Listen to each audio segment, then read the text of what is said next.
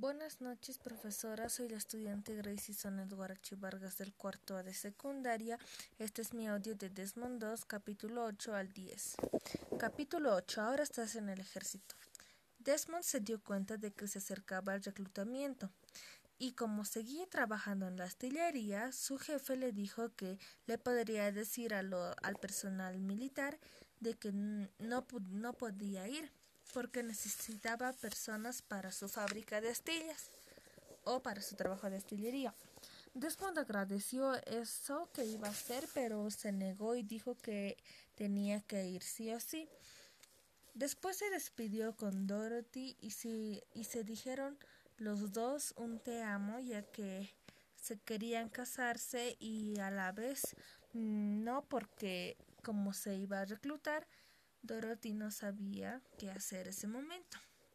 El primero de abril de 1942, el ejército ya estaba reclutando a las personas. Un oficial interrogó a Desmond y le dijo nombre. Él claro, él claro dijo su nombre y después lo anotó. Al estar ya entre todos los muchachos, él notó que la mayoría era de 18 a 19 años, mientras él tenía 23 años. Él dijo, él dijo y pensó qué haría el sábado ya que se acercaba. Él empezó a oler el terrible olor del tabaco y también del whisky ya que estaban celebrando. Entonces, al llegar ya el sábado, su comandante o bueno su sargento les pidió que ordenaran todas sus camas, todas sus barracas. Entonces, Desmond le dijo que no podía hacer ya que era él un joven adventista del séptimo día y que respetaba el sábado. El sargento le gritó y le dijo que no iba a, sí no iba a estar sin hacer nada y le dijo que se vaya. Él salió y de pronto otro oficial estaba viniendo y le dijo es que le dijo por qué estás afuera y él respondió que era un joven adventista del séptimo día y le dijo que volviese a su lugar. Entonces el sargento le dijo que se vaya otra vez pero él le dijo que no y también le dijo que era un objetor de conciencia. Sarcásticamente él respondió y a la vez lo mandó a una esquina muy enojado y le dijo que no estorbase a nadie. Después de ese tiempo, a la mañana siguiente, dijeron que se iban a ir al Fort Jackson o al Fuerte Jackson de Carolina del Sur para el entrenamiento básico. Capítulo 9 entrenamiento básico. Entonces, los militares dijeron a los muchachos que se suban al tren, ya que era un viaje muy largo. Fue un lindo viaje por pasar al sur de Virginia, por Carolina del Norte y también por Carolina del Sur, hasta llegar al fuerte Jackson, cerca de Columbia. Después de llegar, le anotaron a Desmond y le dijeron que se grabase su número de ejército y también su registro médico, ya que, se que, ya que necesitaban esos números para varias cosas. Le asignaron a la compañía M. Él preguntó dónde estaba la compañía M y sin embargo le señalaron que era por allí. Entonces, encontró Desmond ya su compañía y también dijo que no esperaría hasta el viernes para recién decir que no podía hacer nada el sábado. Entonces fue a buscar a un oficial donde decía que no podía hacer o hacer acciones el sábado. Un soldado o un sargento le dijo que vayase a buscar al al de la capilla o al capellán Stanley muy amablemente, sin gritar.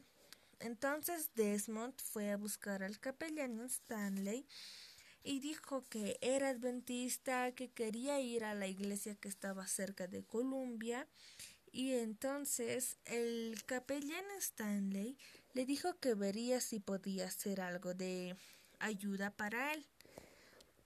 Después de un día, Desmond fue a visitar otra vez al capellán y vio que sí le habían dado un permiso, ya que ese día era justo las, las peticiones que tenían hacer.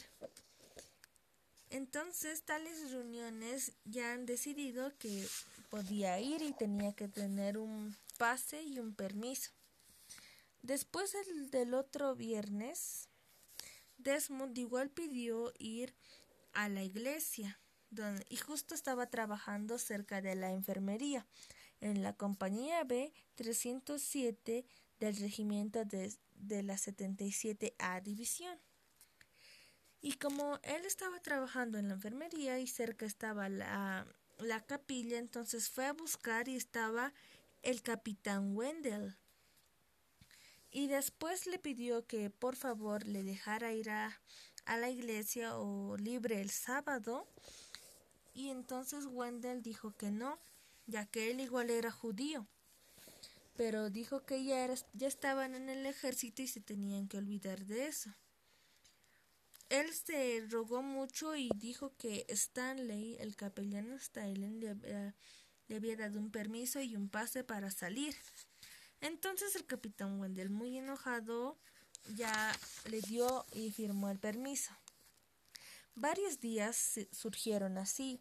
Wendell ya estaba más enojado con Desmond ya que le molestaba de que él saliera y tenía quejas. pero sin embargo Desmond II fue a la iglesia. Capítulo 10. Campanas de bodas. Durante los diversos problemas que tuvo Desmond, especialmente acerca del sábado, estaba feliz ya que iba, pero a la vez estaba triste porque Dorothy, su amada, no estaba con él. Entonces, un día, como todos los sábados salía a la iglesia, una señora, señora Thomas, le dijo que si estaba todo bien. Él le, él le respondió que sí, pero extrañaba a Dorothy. La señora Thomas muy amablemente dijo que si podía hacer algo. Y como eran muy acogedores su familia de la señora Thomas, dijeron que podía venir Dorothy y tal vez alojarla ahí. Entonces Dorothy vino y Desmond se iluminó, era tan feliz para ver a Dorothy. Y ese sábado la pasaron juntos, ya que solo, ya que solo se iba a quedar Dorothy el fin de semana. Después de eso, Dorothy estaba pensando en acerca de la boda que habían hablado. Él dijo que ella dijo que quería estudiar enfermería, pero dijo que es, que es más importante Desmond, así que se tenían que cuidar a la vez para no tener hijos. Desmond aceptó todo y después planificaron o Desmond tenía la misión de pedir un día libre para ir a cumplir el casamiento con Dorothy. Entonces, en 1942, el 4 de julio, cayó en viernes y para todos en el fuerte Jackson era feriado. Desmond viajó a Richmond, o sea, donde se encontraba Dorothy, y dijo que le iba a dar una sorpresa. Llegó a Richmond y tocó la puerta y se encontró con la familia Shute familia de Dorothy. Entonces, la señora Shute le preguntó qué hacía aquí, ya que Dorothy también fue a darle la sorpresa. Entonces, le llamaron a la señora Thomas para que dijera que se volviera Dorothy a Richmond. Entonces Dorothy volvió rápido y acordaron de que nunca más se iban a dar unas sorpresas así. Después de un tiempo, él pidió un permiso al sargento Will y también al, sargento Ricky, ya que estaban de turno. Entonces pidieron y no le dieron al principio una fecha límite para su casamiento. Tanto así que lo mandaron donde un asistente que le iba a comunicar con otras personas. y justo se encontró con el comandante. El comandante le habló y le dijo ¿qué pasa? Y Desmond respondió. Después de eso, el comandante llamó a Wendell y le dijo que si se está casando deberían darle un permiso. Lo felicitaron y al final Desmond fue a pedir el permiso de Wendell para, para casarse.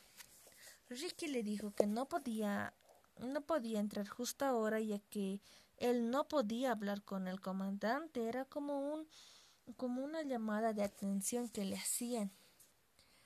Él se defendió, refutó ante todos, pero al finalmente no le, al final no le creyeron. Pero de todos modos tuvo su licencia en jueves 13 de agosto. Eso le permitiría casarse con Dorothy un sábado de noche el 15 de agosto. Se hicieron pruebas de sangre ya que sin eso no podían casarse. Entonces decidieron que, mm, que se iban a casar el lunes de mañana.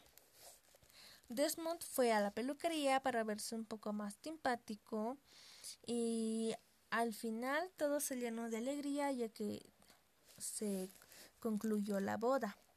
El novio estaba feliz y la novia brillaba. Hicieron un juramento, o bueno, no dijeron el eh, sí quiero.